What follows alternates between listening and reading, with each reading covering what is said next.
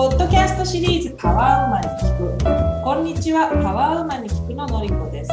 このシリーズはパワフルな女性の皆さんとの会話を通じて、そのパワーをお届けすることを目的とする対話シリーズです。本日のゲスト、長谷川真子さん。真子さんは北海道帯広市出身。現在はヨガのインストラクター。そしてトレーラーハウス宿泊、キャンピングカーレンタルの会社で企画運営のお仕事をされています。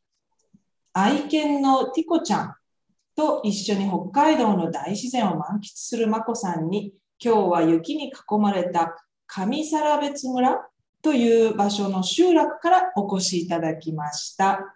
こんにちは。よろしくお願いします。こんにちは。よろしくお願いします。はい。じゃあ、まこさん、ご自分の言葉で今どんなことをされているのか、まずお話ししてください。えーっと、まずあのヨガの講師をしています。えーっと、もう20年ぐらいしてるんですけれども、えーっと、普通の、まあ、えっと、ハタヨガ、呼吸法とメディテーションをベースとしたヨガと、エアリアルヨガってあの、ハンモックを使った、はい、ヨガのクラスもちょこっとやってます。それと、はい、ハンモックヨガ。あの、こう、ぶら下げる、こう、うん上からぶら下げる布を使った、ちょっとあの、アクロバティックな、はい。そのヨガのクラスもちょこっとやってます。なるほど。はい。それは最初にヨガを始めた時からそのあのヨガの種類をやってたんですか？それともいろいろやってきてそこに行き着いたのかしら？そうですね、ハンモックヨガをやり始めたのは、えーっと、6年ぐらい前だと思うんですけど、それが流行り始めたんですよね、6年ぐらい前に。それで、えーっと、私、整骨院の2階でヨガをやってるんですけど、整骨院の先生がお友達で、うんで、その先生が、えっ、と、そのハンモックヨガがストレッチにすごく効果があるんじゃないかっていうふうに提案してくれたので、それで始めました。なるほど。整骨院の上でヨガスタジオいいですね。ヨガ以外にもお仕事があるんですよね？はい。えっ、と、今、会社員として、えっ、と、トレーラーハウスの宿泊施設と、キャンピングカーのレンタルをしている会社で、企画運営の仕事もさせてもらってます。うんうんうん、トレーラーハウスの宿泊、どんな宿泊所なのかしら？とですね、十勝の、えー、と大樹町ってあの今、ちょっとロケットで有名な町なんですけど、はいはい、ロケットで有名。うん。はい、そこの、えー、と海辺のところに、えー、とトレーラーハウスを置いてうん。で、そのトレーラーハウスが宿泊施設なんですけど、その横にサウナを置いて、サウナトレーラー、それと露天風呂がついて、で、えっ、と、薪、まあ、えっ、と、焚き火ができたりとかするスペースがあるっていう、うんプライベートな場所なんですよね。そこで、えっ、と、1日1組限定っていう、あのプライベートな宿泊施設をやってます。一組限定なんですね。なるほど、なるほど。でそれはあのそのロケット産業のあのあの投資となんか関連して出来上がったんですか？それ全然関係ない。いえいえ、全然違います。あと、あの、キャンピングカーもやってるんですけど、レンタルもやってるんですけど、うんうんあの、ハイエースって、トヨタの大きいハイエースをリノベーションしたキャンピングカーなんですけど、それを作ってる会社がうちの親会社なんですね。あの、フレックスっていうリノベーションのカーを作ってる会社なんですけど、そこの会社が、えーっと、まあ、新しい開発部門として、そういうスペースを作ろうっていうことで始めた、まあ、ベンチャーですね。ベンチャー企業。いいですね。はいどんな方がそこにこうわざわざ宿泊に来られるのかしら？えーとですね、今、サウナブームじゃないですか。あ、そうなんだ。そうなんです。すっごいサウナブームなんですよ、日本は。へえ。それで、えーっと、トレーラーハウスの横にサウナトレーラーがあるので、やっぱりサウナをプライベートでやりたいっていう人が圧倒的に多いですね。なるほどね。はいまあ、北海道最高の場所ですもんね。特に冬はね。そうですね。特にその今冬だと雪が積もってるので、えーっと、サウナに入って そのまま雪の中にダイブするとか、そういうことができるので、はい。なるほど。サウナ文化ってね、もともと寒いところのものですそうですよね。ねはい。なるほど、まあ、ね。外気浴だけでもね、あのマイナスなので、マイナス15度とか、もう通常なので、うん外気浴だけでも多分ね、水風呂に入らなくても冬は大丈夫というう、んうんうんうんうん。そんなシチュ。北海道っていうところで生まれた眞子さんが北海道をあの、はい出なかった何か理由があるとしたらそれは何でし理由ですか？ないなとも思ったんですけど、やっぱり自然が近くにあるっていうことですかね。ょう、うんうん、どこに行ってもやっぱり自然と触れることができるので、やっぱり自分の原風景とかって、日高山脈だったり、うん青い空だったりっていうのがあると思うんですね。やっぱりそこに戻ってくると、落ち着くとか、そうですね。なんかやっぱり心地がいいっていうのがあるんで、どうしてもやっぱりそこに戻ってくると、やっぱりここは自分の居場所だなっていうのはうん感じますよね。うんそうなんだ。で、うん今教えてらっしゃるそのヨガ、瞑想や呼吸法っていうものが結構こうふんだんに入ってるっていうことなんですけど、それを始めたきっかけ、もしくはどどうしてそれなのかっていう話してもらえますか？えっと、最初スノーボーダーの友達に、まあ、体が柔らかかったこともあって、ヨガいいんじゃないって勧められたんですよね。それで始めたんですけど、その借りた本に呼吸法とメディテーションのことが結構書いていて、まあなんかこう、やり始めたら少し心地がいいなっていう感じだったんですけど、それから仕事でタイに行った時に、タイの島に遊びに行って、うんこう海に浮かびながら呼吸をしてたんですよね。そしたら最初はあの鼻にこう水が入りそうになったらこう意識的にあ危ないってスッと息を吸ってこう肺膨らませて上がる感じだったんですけどなんかそれがだんだんそんなこと意識しなくてもあ人間の体ってそこにこう合わせて呼吸をしてるんだなってことに気づいてで母親のなんかお腹にいる時ってこんな感じだったのかなってその時にふと思ったんですよね。それからやっぱり呼吸がすごく心地よくなって、それでなんかまあ本当にはまっちゃって呼吸の勉強した感じですね。うんこう自分の身体面にはい何かこうその呼吸法を始めてやるようになってから気がなんかこう変わったこと気がついたことってありました？ありますね。あのまず、まずあのゆっくり物事が考えられるようになった。焦らなくなったっていう感じですかね。うんあのよく、えーっと、一呼吸つくとかうんうん言うじゃないですか。うんうん一呼吸置くとか、一息つくとか。うんそういう感じで、やっぱり、一回こう、ゆっくり深呼吸をするだけで、あ、こんなに焦らなくてもいいんだとか、こんなにパニクらなくてもいいんだとか っていうのが、まず分かるようになって、それはやっぱり一番大きな発見というか、うんあ、私なんか自分の呼吸でこんなに自分のことコントロールできるんだって、すごく感じるようになりましうんそうなんだ。た。あのね、現代の働いてる人は呼吸が短いってよく言われるじゃないですか。はいあれはどうしてああなっちゃうのかしら？やっぱり呼吸を意識しないからですよね。私もだからそれまで呼吸を意識したことなかったんですよ。うんで、も、呼吸って、ちょっと止まっただけで死んじゃうじゃないですか。確かな何分か止まっただけで死んじゃうじゃないですか。に。そんな大事なことなのに、ああ、今まで私呼吸のこと全く意識してなかったなって、それも気がつきましたね。うんそれで、やっぱりゆっくり呼吸をするようになったり、うんやっぱり一日のうちで自分の呼吸をすごくチェックするようになりましたね。うん。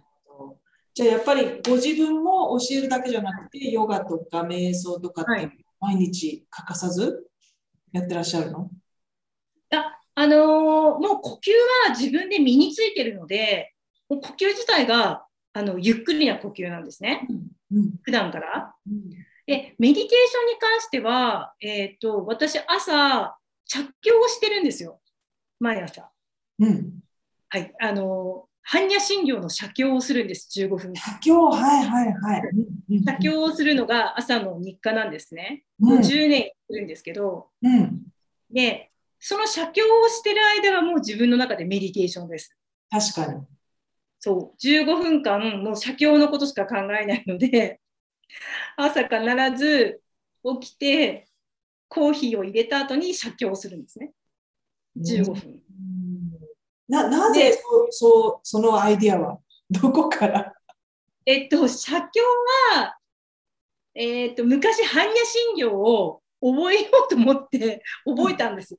それはなんか別に意味がなくて、なんかお経を唱えてる人がかっこいいなと思って、お坊さんとか。それで般若心経を暗記したんですよね。うん、はい。それで、なんかちょっとこう、じゃあ今度書いてみようって、書いて覚えてみよう。で、で書き始めたんですよね。そしたら、なんか結構書くことが楽しくなっちゃって、で、書いてる時に自分が落ち着いてるなっていうことに気がついたんですよね。うん、そしたら、もう最初はなんか1年間やってみようかなって。で、1年普通にやったら、ま、続けてみようかな、別に。で、3年ぐらい経ってからもうやめる理由が見つからないっていうか、こんなに自分の朝精神が安定できることをやめる必要がないなみたいな感じで続けてます。なるほど、はい、そういうことを毎日やってると多分その些細な違いに気がつくことがあるかもしれないんですけどもご自分のその体調とか心の方がその写経に出てきたりするんですか、はい、いや毎日やってると。そうですね。体調に関しては多分呼吸も関係あると思うんですけどまず風邪をひかなくなりましたね。全く。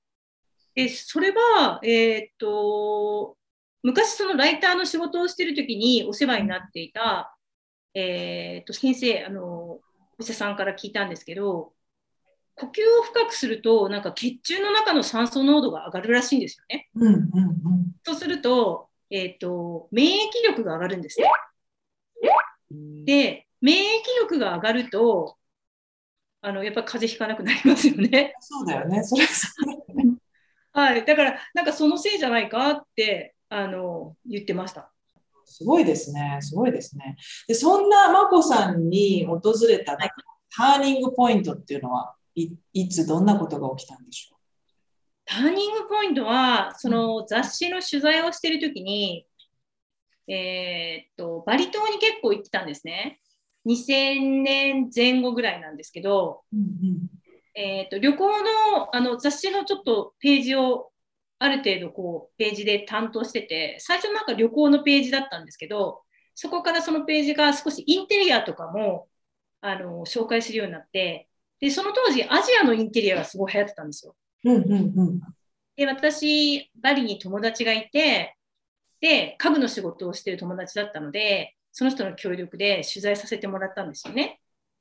で、その時に、あの、2002年にバリのテロ分かりますか？バリモンって、バリテロが起きたんですね。で、その時私、その場所から1キロぐらいしか離れてないホテルにいて、で、もうそのボーンっていう爆発音も聞こえたし、で、次の日の朝も本当に大変なことに、街が大変なことになってたんですけど、その時にやっぱり、あの、生きてていろんなところに行ったりこう行動してると人生何があるかわからないなって思ったんですよね。うん、その時にやっぱり悔いなく生きようって思いましたね。いつ何が訪れるかわからないからやっぱり悔いなくやりたいことをやってあまりこう何て言うんですかね、まあ、自分のその心に正直に生きていこうみたいな、うん、はい、周りに惑わされないでっていう感じに考え方がちょっと変わっていきましたね、そこから。うんで、真っ先にやったことは何だったんだろう？じゃあその後、その心に素直に。その時に真っ先にやったのは、仕事を減らしました、仕事の量。うん仕事の量をまず減らして、自分のもう少しやりたいことっていうのを見つけて、やり始めたのが、まあ、えーと、物語を作ったりするのが好きだったのでその時から絵本の原作とかを書くようになりましたね。うんうんうん、それもやっぱりテーマがやっぱりいつ死ぬかわからないなとかっていうのを感じたのでやっぱり死ぬことが身近にあるんじゃないかなっていうこととかをテーマにして、うん、絵本の原作みたいなもう書く死ぬことをテーマにして絵本の原作？絵本って聞くと、子供さんが読むものなのかなとそうですよね。ちょっとなんか重たいんですけど、まあ、どっちかっていうと、その大人向けの絵本みたいな。ああ、なるほど。はいうん。そういうなんかちょっと哲学的なっていう感じですかね。うん。はい。短いんですか？それとも結構。そうですね。えっ、と、短いものもあるし、長いものもあります。うーん。じゃあもう絵本っていうよりも絵本もありだし、小説にもなるって感じですかね。小説まではいかないですね。短編ストーリーみたいな。そうですね。なんかちょっと詩的な感じなので、こう詩的にストーリーが流れていくっていう感じのストーリーなので、うんうんうん。日本にしたいんですけど、でも私、その絵が描けないので、うん。絵を描く人が見つかったら絵本にしたいなと思いながらずっと温めてます。そのまま。あいいですね。はいでも絵本の世界ってあの、はいよく言うじゃないですか。例えばあのヘンゼルとグレーテルなんかも、はい本当はすごい残酷な話？ええ だったり？そうですよねそう。そう、意外とそういうものありますよね。そうそうそう。うん。そうなんですよ。ディズニーじゃないですよ、みんなね。お話そうの内容は。ですね。うん。そんな、なんか、パッと見残酷ではないんですけど、まあ、私のパッと見というか、その読んで、パッと残酷なところっていうのは感じないんですけど、うんいつかはやっぱり死死ぬっていうことは絶対に人間生きてる、ね、以上避けられないので、まあ、それを踏まえて、日々大事に生きていこうみたいな感じかな？うんどっちかっていうと、うん。毎日大切に生きましょうみたいな。うんうんうん。はいそういうのがどっちかっていうとテーマですね。死をテーマにしてるんですけど、それをテーマにしてるけれども、メッセージ性としては、その死が来るまで一生懸命生きましょうっていうことだと思います。はい。うんうんうん。で、先ほどあのもうルーチンの話になったんだけれども、その出張以外に、例えば朝起きて、はい朝じゃなくてもいいんだけど、毎日のこうルーティンってあるんですか？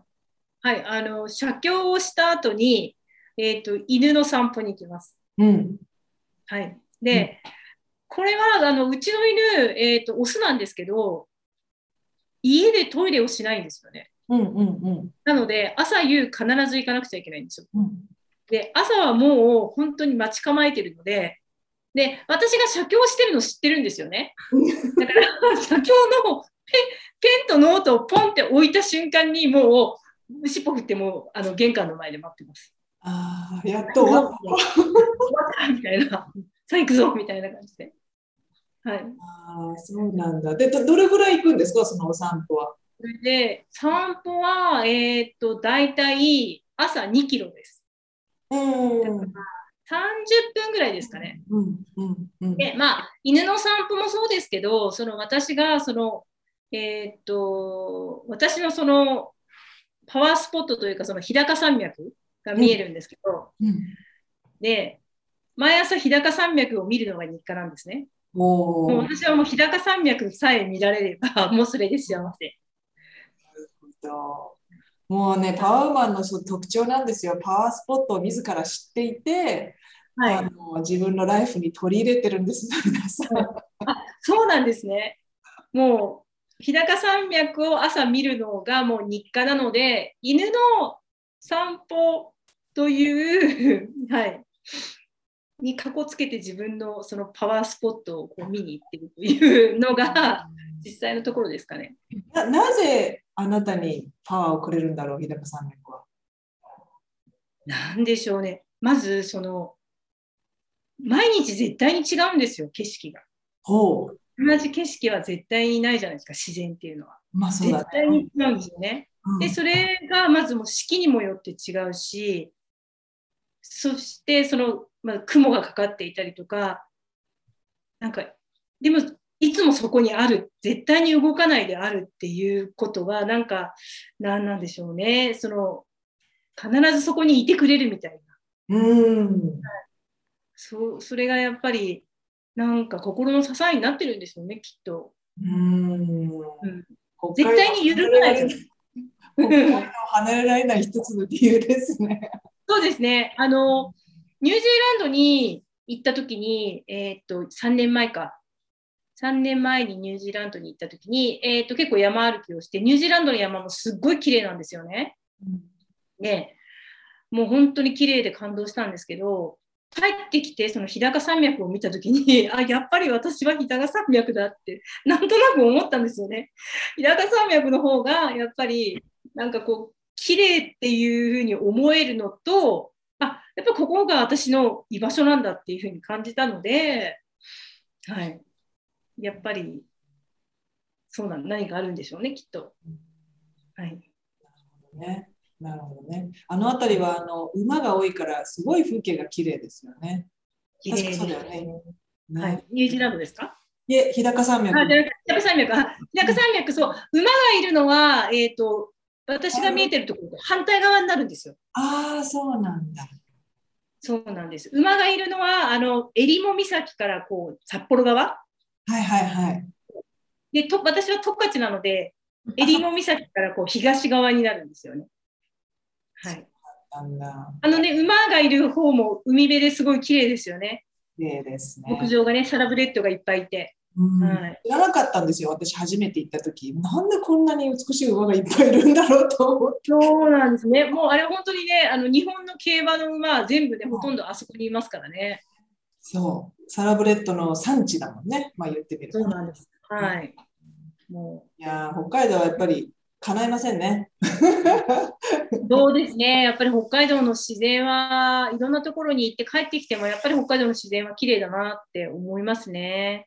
本当ですね。はい。そんなタコさんがやっぱり大自然に囲まれてこうシンプルライフを、えー、はい、されてるっていうお話だったんですけど、それはどんなライフスタイルなのかちょっとお話ししてもらえますか？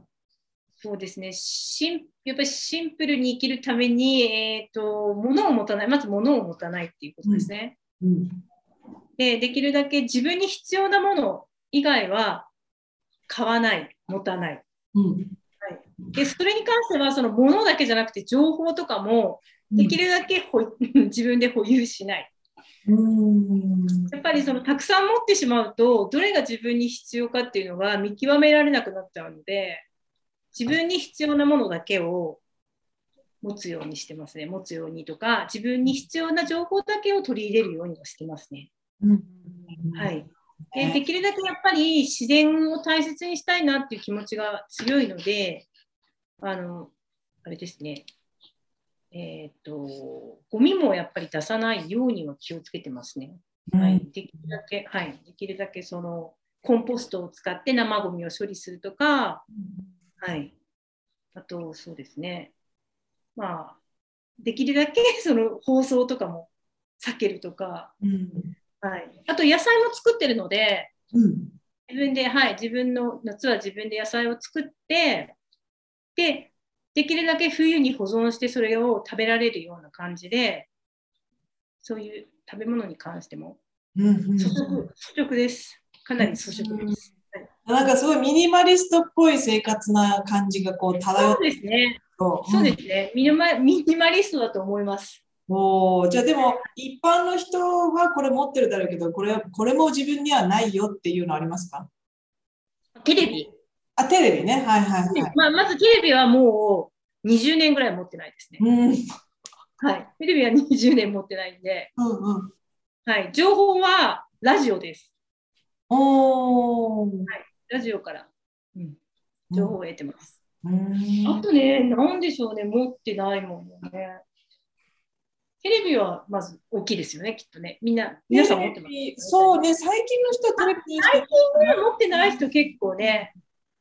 あと、そうですね、あの、家の中に、あんまり家具とかもないので、よくうちに遊びに来る友達とかが、本当にシンプルな家だよね。なんか家じゃないみたいって言います。なんか店みたいとか言いますね。あお店みたいだよねって、あの、ものがないので。うんうんうんうん、はい。なので、うん、はい。そうですね。いいですよね。冷蔵庫はある？冷蔵庫はあります。でも冷蔵庫も小さいです。うん。大きい冷蔵庫は持ちたくないので、冷蔵庫は小さくて、冷蔵庫に物があんまり入ってないんです。うんうんうん、はい。あの、冷蔵庫に物をたくさん入れちゃうと、冷蔵庫のものが把握できないのが嫌なので必要なものしか買わないので、だからまあ、たまにね、あの、うちのそのね、親戚とかが来たりとかすると、本当に何も入ってない冷蔵庫だねって言われます。はい。はい、で、そんな、あの、もうなんかすごく楽しそうな、幸せそうなまこさん、こう、はい落ち込んだりへこんだりっていうことはあるんですか、ありますね。やっぱりあの、私、争い事がすごく苦手で、争い事とか、あと、なんかこう、抑圧されることとかがすごい苦手なんですよね。うんうんうん、なので、まあ、自分もそうですけど、自分もそういう、まあ、立場になった時は、ちょっと、どう対処していいかなっていう、どう対処するのが一番ベストなのかなって悩んだりすることもあるし、やっぱり周りでそういう状況を見ると、すごくなんか影響されちゃいますね。うんうんなんかあの自分のことよりも、周りでそういうことが起きてることに対して、すごくなんか、うん、ちょっとネガティブというか、まあ、自分がネガティブになっちゃいますね。それは影響されるっていうのはこう怒りが込み上げてくるのそれともなんかもうもっと悲しくなってどんな風に？なる悲しくなりますね。怒りの時もありますけど、なんかどうしてそうなっちゃうのかなっていうふうに考えちゃうんですよ。どうしてそういうふうに人をこう怒ったりとか争ったりするのかなっていうふうに考えちゃうので、うんなんでみんなそうなるのかなっていうところを、なんか、なんていうんですか、自分に置き換えて考えちゃうと、うんはい、そこがちょっとこう、そうだ怒ね。りよりも悲しくなるっていうことが。うんうんうん、それをどうやって回復するんですか？一番の回復法は？一番の回復は犬ですよ。ああ、もう、はい、犬、もう犬に 話しかけますね。どうしてなんだろうね。わかるわかる。わかります？どうしてなんだろうねって。そうそうそうそう。うん犬にまず話しかけて、うん犬にその自分の不満を言って、はい、まずは犬ですね。で、犬で解決できないときは、えーと、自然の中を歩いたりとか、あとは温泉ですね。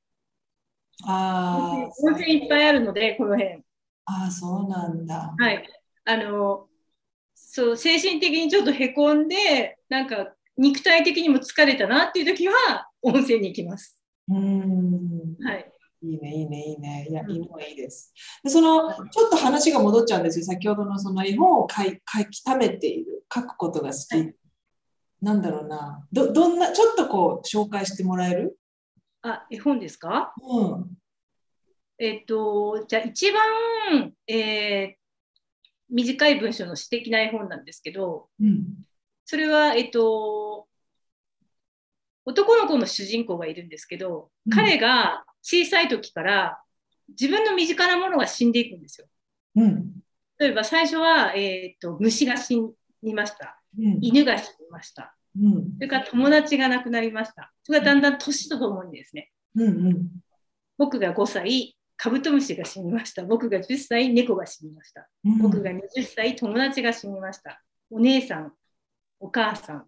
で、最後お母さんなんですけど、なうん何個かこうあって、お母さんが死んだ時には、涙は出ないんですね。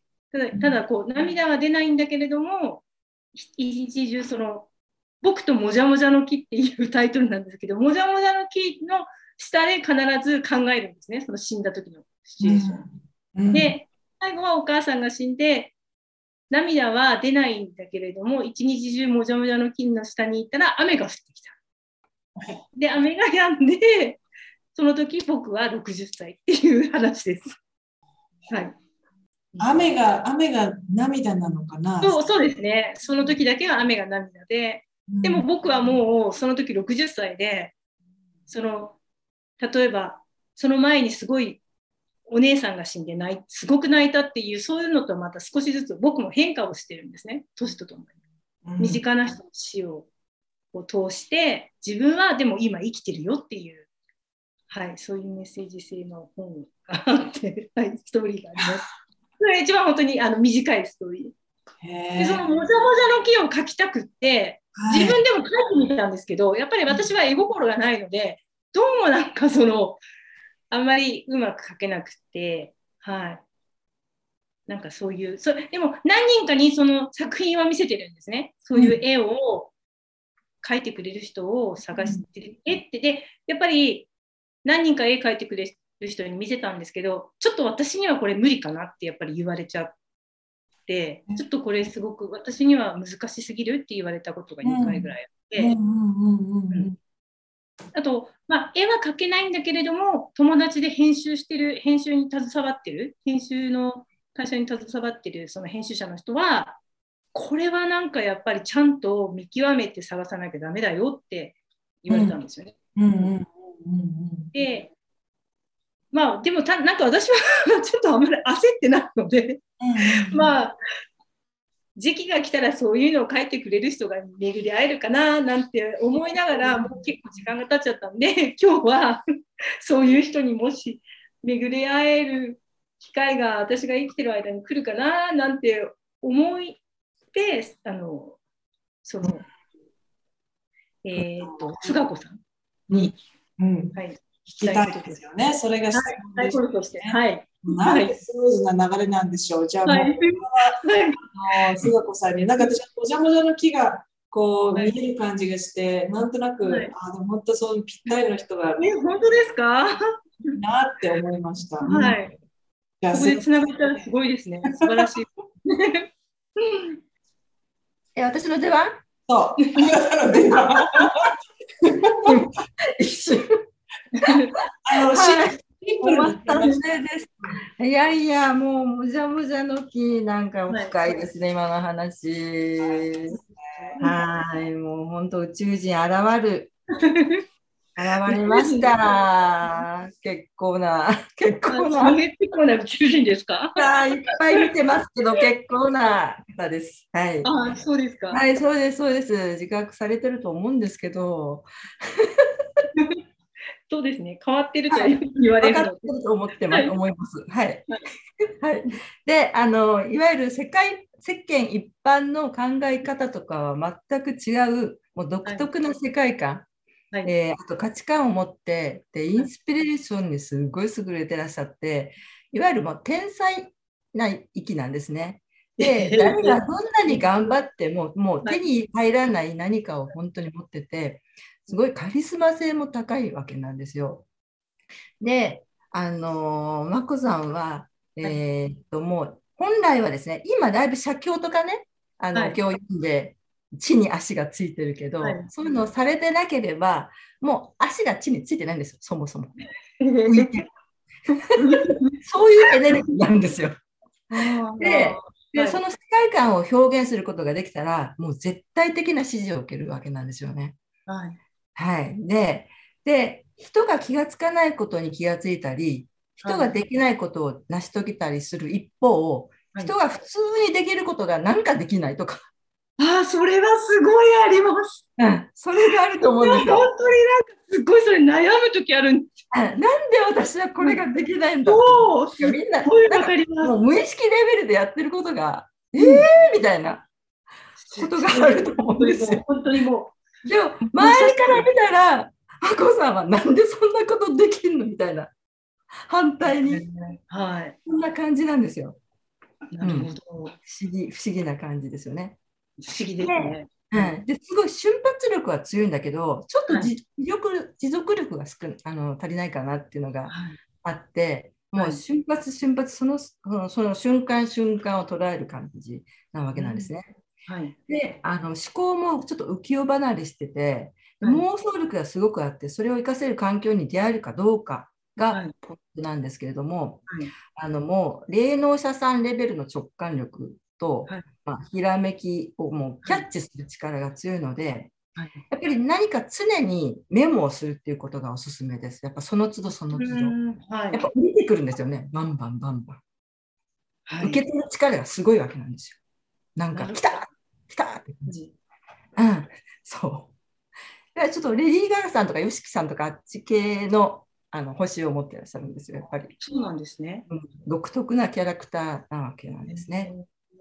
で、あの姉御肌で、まあ、世直しレベルのあの責任感が強くって、はいで、あのそれがですね、ちょっと自分に対してのプレッシャーとかストレスになってしまうところがあると思うんですね。はいでで、その感覚がですね、今年からちょっと緩やかになって、はいちょっと緩くなるわけなんですけれども、また今年ってすごいターニングポイントの年なわけなんですよ。私にとってですか？そうそうそうそうそう。はい。まあ、曲がり角っていうかね、ちょっと流れが変わるっていう年で、で、そもそももうダイナミックなもう行動の方なんで、それプラス知性が加わって、はい。結構な大きなステップアップになるわけなんですけれどもうん、で、今年ってですね、あの、目上とか師匠とか、はい。先生とか、そういう人たちが力になってくれて、で、眞子さんも何か学ぶ場所に行ったりとか、何かこう学ぶことをすることで、そういうところで出会ったりする可能性が高いわけなんですよ。なるほど。で、さらに、えっ、と、来年、はい。2023年がですねはい、すごく出会いが起きやすいんですけれども、大変ですね。それも、はい、はいちょっと不思議ちゃんと出会うわけなんですね。あの不思議とか、不思議な感性とか、はい独特な個性を持った、もう、はいマクさんが心ときめくような人と出会ったりとかですね。物事に出会ったりする可能性がすごい高いわけなんですね。はいなので、今年ちょっとなんか学んだりとか準備していたことが、さらにあの表に出るっていう流れもあるんですよね。もう発表しますとか、あの作品を出すとか、そういう流れも来てますから、そういうことをちょっと意識されて、今年動かれたらいいと思うんですね。なるほど。はい。で、あとはちょっと先になると2027年とか、あと73歳以降もちょっとそういう流れがあります。大きく。はい。大きくですね。はい。大きくですね。近々で言うともう再来年ぐらい、ドンピシャなんですけど、はいはい。あ、再来年か。来年かも。来年です。23ね年。うんはい23年。はい。で、あと私ちょっとお伝えしたいのが、まあ、表明すれば現れるという法則があって、はいあの表明するっていうのは、いわゆるえー意味としては、自分のすべての細胞にこうコマンドするっていう意味があるわけなんですね。表明する。表明するっていうことなんですけど、で細胞のこう意識に働きかけると、まあ、じ自動的に体が反応して、同時に必要なことが動き出すわけなんですよね。で、それはですね、具体的に言うと、私はこんなこと考えてますとか、こんなことしたいと思ってますとか、こういう人探してますとか、そういうのを伝えるっていうことを、これからどんどんされると、まあそういう、あ、ならなら、ならならあ、そういう人がいるよとか、そういうのがどんどんやってくるという流れが得られると思います。なるほど。はい。表明するですね。はい、表明してください。はい。それはもう今すぐ始めても大丈夫ですね。どんどん今、今すぐください。はい。ありました。なんかすごい。はいありがとうございます。ありがとうございます。もう的確な本当にアドバイスアドバイスというかなんか本当にできないことがみんなができることが私ができないっていうことが結構あるんです本当にそれはちょっと目から鱗でした、うんびっくりしましたでもそれは同じだから、まこさん。私たちができないことあなたできちゃうから、ね。いやそんなにそんなにだとそんなみんながいやいやいや、結構ありますよ。ちょっとでも自分のことはそのなわからないんですけどでもできないことが本当にあってなんでこんな簡単なことできないのってよよく友達からも言われたりとか、うん、することはよくあるんですよ。あと自分で仕事してても、えなんでみんなできるのに私だけできないんだろうって悩んじゃうこととかも悩む悩むまではいかないんですけどえなんか私本当にちょっとどんくさいなとか思うこともあるんで例えば何？例えばなんか本当に簡単な計算とかあるじゃないですか。うんうん。そういうのをみんなパッて暗算とかでするのに、私なんか全然違う風に捉えちゃったんですよ。うん、それで、え、何言ってるんですか？って言われて、え、だってこうでしょ？って言ったら、え、違います、違いますって。それ単純にこうやってくっつけるだけだからっていう、それ足せばいいだけなのになんでそこから回りくどくそんな風にしちゃうんですか？って言われることとかはよくあります。うんうんうんだからなんか考え、思考がやっぱりちょっと人と違う感じで捉えちゃったりとか、うん、するんですよね。いいんですは、いいんです、いいんです。いあいいんですね、それは。いいんです、いいんです、全然はい。うんそのまんまで。はい。わかりました。うん。その勢いでまこさん、このこの場で世界の女性にこう送りたいパワーは何でしょそうですね。送りたいパワーは、やっぱり、えーちょっと一呼吸ついて、自分に大切なものとか必要なもの、あと自分がすごくあのそのパワーをもらえるパワースポット的な素敵なものとかを見つけてほしいですね。うんはい、一つ本当に一呼吸深呼吸をしてそういうことをこう見極めてほしいというか見つけてほしいなって思います。それでなんかすごく人生が楽しくなると思うんですね。はい。うん、絶対みんなにそれはあると思うので、はい、それを見つけて楽しく悔いなく生きてほしいですね皆さん。はい。その通りだと思います。いや、素晴らしい。なんかもう幸せが溢れてますね、マコさんね。そうですか。そうですね。